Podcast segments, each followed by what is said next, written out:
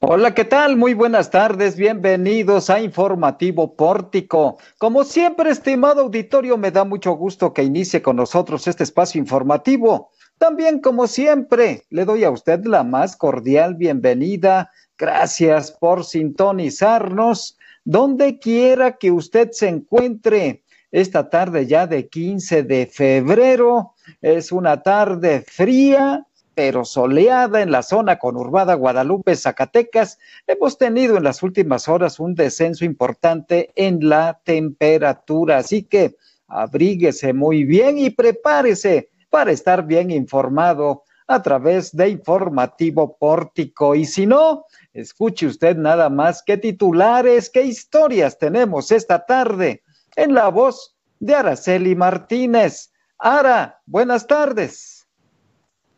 Hola, ¿qué tal amigos de Pórtico MX? Muy buenas tardes, bienvenidos a esta transmisión. Y entre las historias del día, hoy arranca formalmente la campaña de vacunación en adultos mayores. Aquí le vamos a decir cuáles son los municipios de Zacatecas que van a recibir esta vacuna de AstraZeneca. Además, médicos zacatecanos esperarán la vacuna de Pfizer para complementar la segunda dosis. Sin detección temprana, el 75%, de los diagnósticos de cáncer infantil. Eh, también sin soluciones no se levantará el plantón en la sede nacional de Morena. En temas de seguridad, asesinan a seis personas en Fresnillo en un solo día. Y también hoy, hoy sufrió un apagón en distintos estados del norte en medio del intenso frío y la nevada. Eso y más en Informativo Pórtico, así que si ya le dio play, mejor quédese con nosotros que se queden aquí, Ana, porque tenemos todos los detalles de la información más trascendente que se ha generado y de lo que naturalmente existe una gran expectativa es sobre el arranque ya formal de la campaña de vacunación en adultos mayores. ¿Cómo están estos detalles, Araceli? Así es, Juan, y es que desde ayer domingo México recibió el primer embarque con 870 mil dosis de vacunas contra COVID-19 de la farmacéutica AstraZeneca para continuar con el Plan Nacional de Vacunación. Las vacunas de AstraZeneca llegaron el domingo desde la India, arribaron al, al Aeropuerto Internacional de la Ciudad de México en Benito Juárez en punto de las 3.17 horas y bueno, aún representa el 42% de las 2 millones de dosis que acordó la Secretaría de Salud el 26 de enero, las cuales llegarán del país asiático. Con esto, el gobierno de México dio y anunció precisamente que hoy lunes reanudó su plan de vacunación al comenzar a inmunizar con estas 870 mil dosis de AstraZeneca a adultos mayores de 60 años en 333 municipios del país priorizando a los más pobres. En la Ciudad de México se, priorizaron también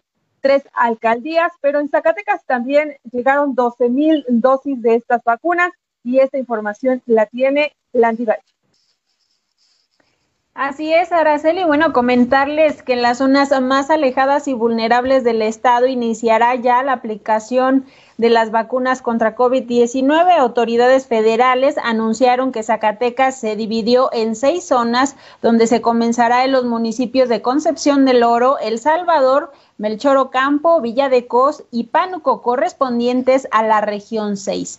Las 12.870 dosis del biológico de la farmacéutica AstraZeneca que se aplicarán a los mayores de 60 años en el Plan Nacional de Vacunación contra el virus SARS-CoV-2 fueron distribuidas y trasladadas al Hospital Comunitario en Villa de Cos y al Hospital Rural número 12 del programa IMSS Bienestar para su preservación y desde donde se distribuirán a 14 células de vacunación. Y pues precisamente hoy en los municipios de Concepción del Oro, Mazapil, Melchor Ocampo, Villa de Cos, Pánuco y El Salvador, los hermanos Saturnina Rico Armendaris, de 80 años de edad, y Juan Rico Armendaris, de 82, procedentes de la comunidad Anáhuac, recibieron la inmunización en el puesto de vacunación ubicado en el Hospital Rural número 12 del programa INS Bienestar en la cabecera municipal de Concepción del Oro. Estas fueron las primeras dosis aplicadas ya dentro del estado de Zacatecas. así el panorama del Plan Nacional de Vacunación en el Estado. Juan, regreso contigo. Pues una gran expectativa, Landy, sobre todo, pues en toda la población, particularmente entre adultos mayores, hay todavía eh, falta información concreta para que se oriente debidamente en dónde les correspondería acudir para ser vacunados a los adultos mayores en el resto de los municipios del estado, Landy. Así es, Juan, hay mucha incertidumbre por parte de la población, ya que no se les hasta el momento no saben cómo se les va a notificar a los derechohabientes, a los que fueron registrados en esta plataforma para que acudan a su centro de vacunación. Esa es información, la información se ha publicado pues de manera oficial a través de grupos de WhatsApp de, de las instituciones de salud y hasta el momento es la información con la que contamos.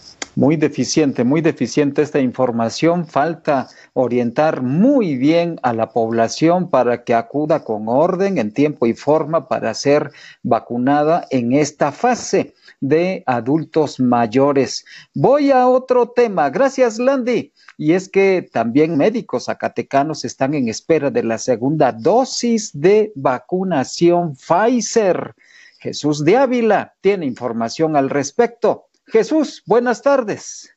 Muy buenas tardes, Juan, y buenas tardes a todos. Pues después de un mes de que llegaron las primeras dosis de la vacuna contra la COVID-19 a Zacatecas, espera que durante el transcurso de esta semana se pueda inocular ya por completo a los médicos de Zacatecas, pues se sigue esperando que llegue la vacuna de Pfizer, esta que pues tuvo un retraso, lo, así lo confirmó el secretario de Salud Gilberto Breña y que pues apenas el día de mañana llegarán 420 mil dosis, de las cuales pues serán repartidas a Zacatecas y se inoculará por completo al personal de salud. Esto fue lo que dijo esta mañana Gilberto Breña Cantú. Todavía estamos en el tiempo. Como todos ustedes saben, de parte de Pfizer hubo un momento que no pudieron cumplir con la entrega de vacunas. El nivel del presidente de la República informó y también el el canciller Marcelo Ebrard que el día martes llegaría la vacuna de Pfizer, cerca de 420 mil dosis. Con eso se va a vacunar a la gente que estaba en las unidades Irak, que fue la primera remesa que recibió Zacatecas, son cerca de 10 mil gentes, y después posteriormente a todos los demás que se aplicó. Pero a todos los que recibieron la vacuna de Pfizer se les va a aplicar la segunda dosis dentro del tiempo que se tiene estipulado. Aún no se le aplica a nadie la segunda dosis. A nadie aquí dentro del estado. Breña Cantú, pues también añadió, como ya lo daban a conocer mis compañeras, que ya llegaron aquí a Zacatecas las vacunas de AstraZeneca, con lo que comenzará la vacunación a personas mayores de 60 años en los municipios del semidesierto de Zacatecas. Con estas vacunas no se puede inocular al personal de salud derivado de que, bueno, son distintas farmacéuticas, son distintas fórmulas y tienen que esperar hasta que llegue el otro lote de Pfizer para que el esquema esté completo, Juan.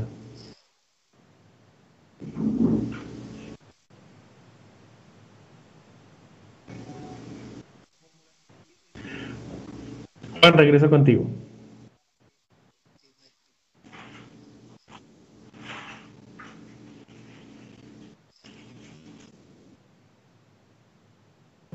Y pues bueno, hasta el momento tenemos un problemita técnico aquí con el audio, pero para seguirles comentando sobre esta fase de vacunación que dio a conocer Gilberto Breña Cantú, se, las personas que se registraron y ya sea por teléfono o por la página web son las que pues se estarán, se estarán vacunando estos primeros días contra la COVID-19 en los municipios del semidesierto. Se le cuestionó también sobre esta estrategia de que primero se vacunara a los municipios de pues zonas alejadas donde no hay zonas urbanas y más de que no hay zonas urbanas pues no hay una una movilidad tan grande como en las zonas metro, metropolitanas de Zacatecas. Y pues dijo que esta decisión se tomó desde la CONASA, la Comisión Nacional de Salud, donde participan todos los secretarios y en pues temas de Salud. Mi compañera Landy Valle tiene algo al respecto. Hoy el Día Mundial contra el Cáncer Infantil.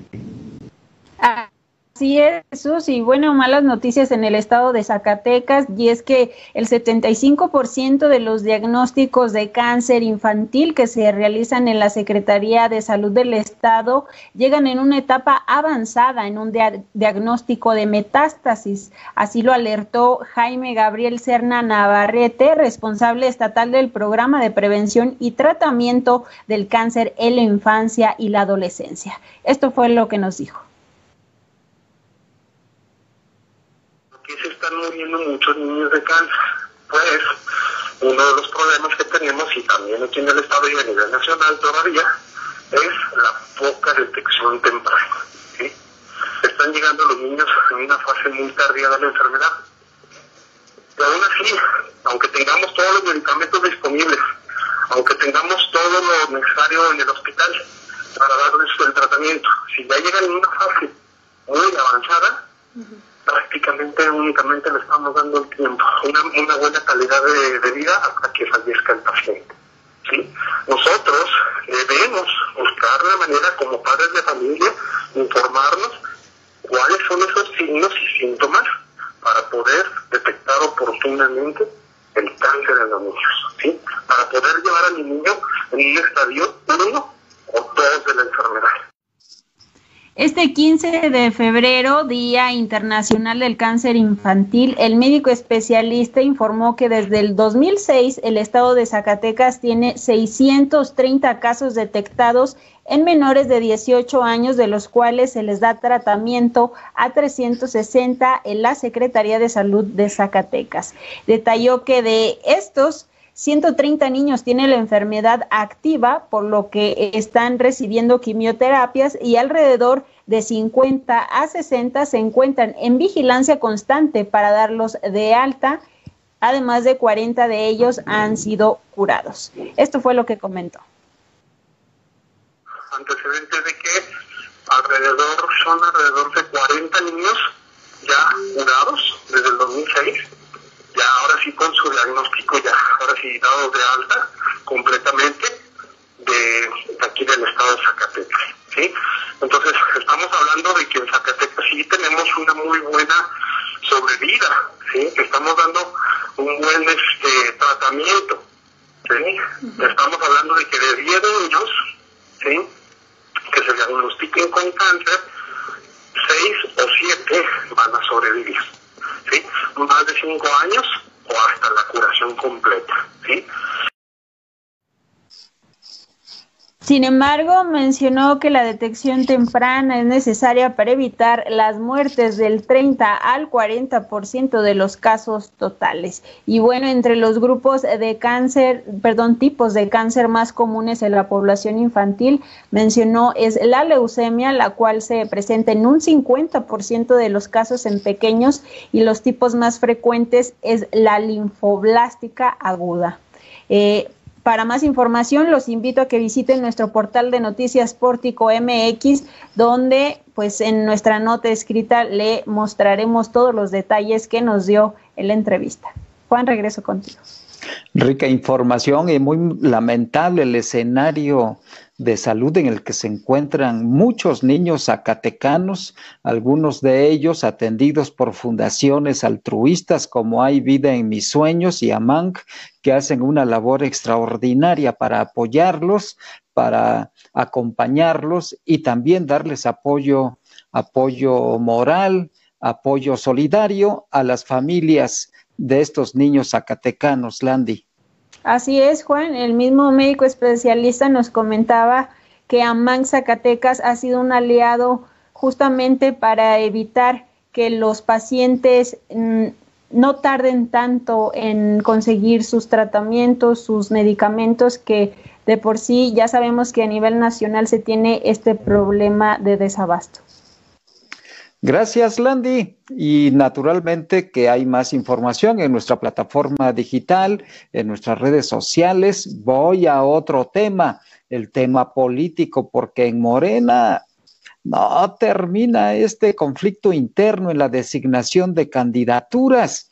Y Jesús de Ávila tiene los detalles porque hay un plantón allá en la Ciudad de México de morenistas zacatecanos. Jesús.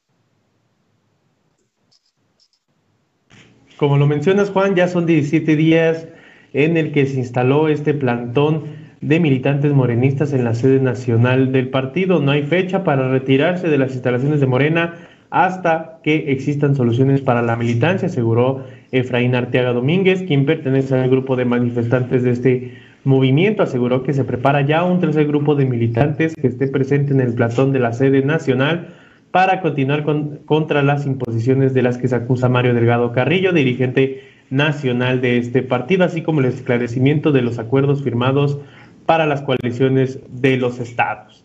Ya desde el 28 de enero que están ahí, pues no ha habido alguna respuesta, incluso cada vez llegan más estados a ponerse en este plantón, los últimos Chihuahua, Querétaro y San Luis Potosí, estos últimos pues incluso van en una marcha a pie desde la entidad potosina hasta la capital del país.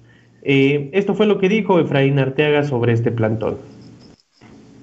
Eh, inició el día 28 de enero. Este, hoy estamos ya a 15, entonces van 17 días y la determinación es que vamos, nos vamos a sostener en este plantón todo el tiempo que sea necesario. Eh, no, no hay una fecha para ponerle término, sobre todo porque observamos que día con día va creciendo uh, el número de entidades federativas donde hay inconformidad. De, de esta forma, pues también agregó que se deben esclarecer las coaliciones en donde Morena le ha dado las candidaturas a sus aliados que no representan una mayoría electoral, como en el caso de Michoacán, donde se otorgó el 40% de las candidaturas al Partido del Trabajo, cuando éstas obtuvieron el 1% de los votos en las anteriores elecciones de este estado, por lo que, pues bueno, hizo un llamado para que se esclarezca estas coaliciones y le están cerrando la militancia a los morenistas, Juan. Mucho problema interno en Morena, en distintos estados, ahora que habrá elecciones en 15 entidades federativas para renovar al gobierno de estos estados. Mucho problema. Hoy, por cierto, allá en, en Guerrero se registró Salgado Macedonio, con un escenario también muy conflictivo al interior de Morena, pero sobre todo socialmente muy cuestionado este aspirante a la gubernatura del estado de Guerrero, Jesús. Es parte de los que están inconformes, uno de los estados inconformes como es Guerrero y sobre todo por las denuncias de las que se le acusa a Félix Salgado Macedonio, por lo cual pues es muy controvertida, sobre todo esta, esta candidatura allá en Guerrero y muchas así. Más recientemente, pues bueno, en, en Chihuahua y en San Luis Potosí, en el que dicen que la candidata designada pues es la actual, una secretaria de Estado en, el, en San Luis Potosí, el estado vecino de aquí de Zacatecas, incluso es priista y no ha renunciado a su militancia priista, según nos comentó Efraín Arteaga.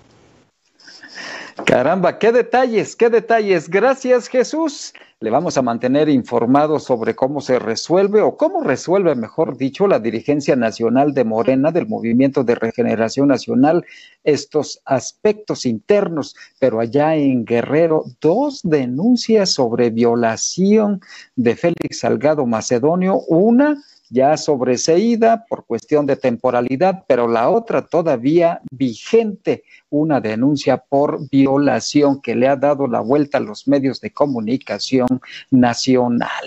Voy a otro tema, el tema lamentable de la violencia en Zacatecas. Este fin de semana varios, varios hechos de impacto se generaron y Landy Valle tiene los detalles. Adelante, Landy. Así es, Juan. Bueno, comentarles que en una jornada violenta el municipio de Fresnillo registró seis asesinatos durante este domingo en diferentes hechos violentos. Según los reportes de la vocería de la Secretaría de Seguridad Pública del Estado, en cuatro hechos de violencia perdieron la vida seis personas, dos de ellas en el mercado de abastos ubicado en la colonia Lindavista. Según el reporte, hombres que portaban armas de fuego acudieron a una cremería y realizaron detonaciones. Otro de ellos fue la calzada del peregrino en la comunidad de Plateros, donde se localizó a una persona lesionada por proyectil de arma de fuego. Al acudir los elementos de seguridad confirmaron que el hombre ya no contaba con signos vitales y bueno, también en la colonia Francisco Villa de este mismo municipio Dos personas más fueron asesinadas a balazos. Los hechos se registraron en la calle Abraham González del municipio de Fresnillo. Y bueno, otro fue sobre la carretera federal número 44, donde se ubicó una camioneta Ford Expedition volcada con cuatro impactos de arma de fuego, donde se ubicó también a un hombre herido de bala sin signos vitales. Estos hechos, estos asesinatos de seis personas se registraron en un solo día, en el día de ayer, Juan. Qué violencia, qué violencia que no disminuye, sobre todo Fresnillo, muy castigado por todos estos hechos de violencia que le hemos dado a conocer aquí con toda oportunidad a nuestra audiencia. Y caramba, muy preocupante la situación, Landy. Ya hemos hecho algún resumen sobre estos homicidios dolosos que empezaron muy fuerte su incidencia aquí en Zacatecas en este año. Así es, Juan, ya eh, hemos realizado el recuento del mes de enero, continuamos en el mes de febrero con una incidencia muy alta y sobre todo en el municipio de Fresnillo, donde pues ya la Secretaría de Seguridad Pública está realizando jornadas para la prevención del delito en este municipio. Gracias, Landy. En otro tema, en nuestra máxima casa de estudios hubo por ahí una información, está en revisión contractual con los dos sindicatos y parece que ya se llegó a un acuerdo con el Estuas este mediodía, Landy. Así es, Juan, a través de un comunicado, este mediodía quedó conjurado el emplazamiento a huelga de la máxima casa de estudios de la entidad al firmarse el convenio entre la dirigente del Estuas, María del Carmen Saucedo Rivas, y el rector de la UAS, Antonio Guzmán Fernández en la Junta de Conciliación y Arbitraje. En el convenio firmado entre ambas partes se acordó un aumento del 3.4% directo al tabulador del salario de los trabajadores, el cual será efectivo a partir de la segunda quincena del mes de marzo con el respectivo retroactivo y a un aumento del 0.9% a prestaciones no ligadas que será cubierto en el mes de abril del presente año. Y bueno, referente al tema del espaguas, esta mañana también el perdón, el rector de la máxima casa de estudios, Antonio Guzmán Fernández, pues realizó una contrapropuesta ante las exigencias del sindicato justamente para evitar el estallamiento de la huelga el próximo 17 de febrero. Se continúan las negociaciones con el Espaguas, justamente el día de hoy tienen reunión y pues estaremos muy al pendiente para darle a conocer todos los detalles. Caramba, caramba, pero bueno, ahí se va avanzando. Esperemos que haya solución en el Espaguas y que no se interrumpan las actividades laborales en nuestra máxima casa de estudios. Gracias, Landy. Voy a otro tema porque ha descendido la temperatura, sobre todo en el norte del país, en el centro norte. Aquí en Zacatecas también hemos tenido un descenso importante de temperatura con vientos helados fuertes que nos han golpeado, pero también, también en el norte se registró un apagón en algunas entidades federativas y Araceli Martínez tiene los detalles de esta información. Adelante, Ara. Gracias, Juan. Y es que es lo que ha trascendido durante esta mañana, después de que en redes sociales usuarios reportaran a la CFE este apagón en diferentes estados del norte, como en Nuevo León, Chihuahua, Tamaulipas y Coahuila. Bueno, ante los mensajes, la CFE anunció que este corte se debió al vórtice polar en Estados Unidos y se, recrudecieron las temperaturas eh, y por eso hay cortes de suministros de gas que afectan en el norte del país. Eh, hace unos momentos ofrecían conferencia de prensa y esto fue lo que dijeron.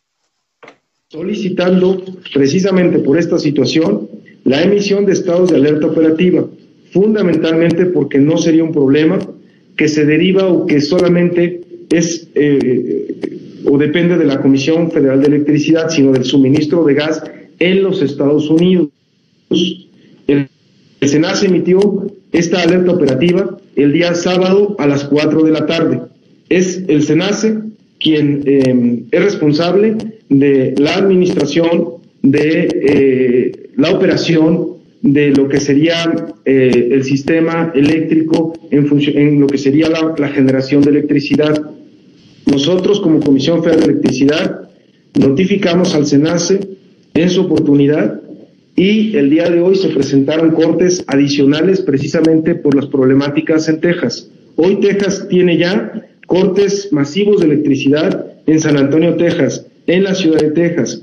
Tienen una alerta máxima que ha pasado del nivel 1 a nivel 3, que significa ese nivel en el caso de Texas, que eh, están buscando eh, por líneas de transmisión traer electricidad de otros estados, están eh, y bueno, como usted ya lo escuchó, este apagón, de acuerdo con el Centro Nacional de Control de Energía, la CENACE, se dio por la falta de gas natural que provocó la salida de centrales eléctricos y esto originó pues este gran apagón que afectó a más de 400 mil usuarios. Y precisamente ya en la conferencia matutina este tema se tocó y al ser cuestionado al presidente Andrés Manuel López Obrador descartó que se deba a un boicot de entre empresas y sostuvo que fue ocasionado en parte por la dependencia que tiene México del gas que proviene de Estados Unidos.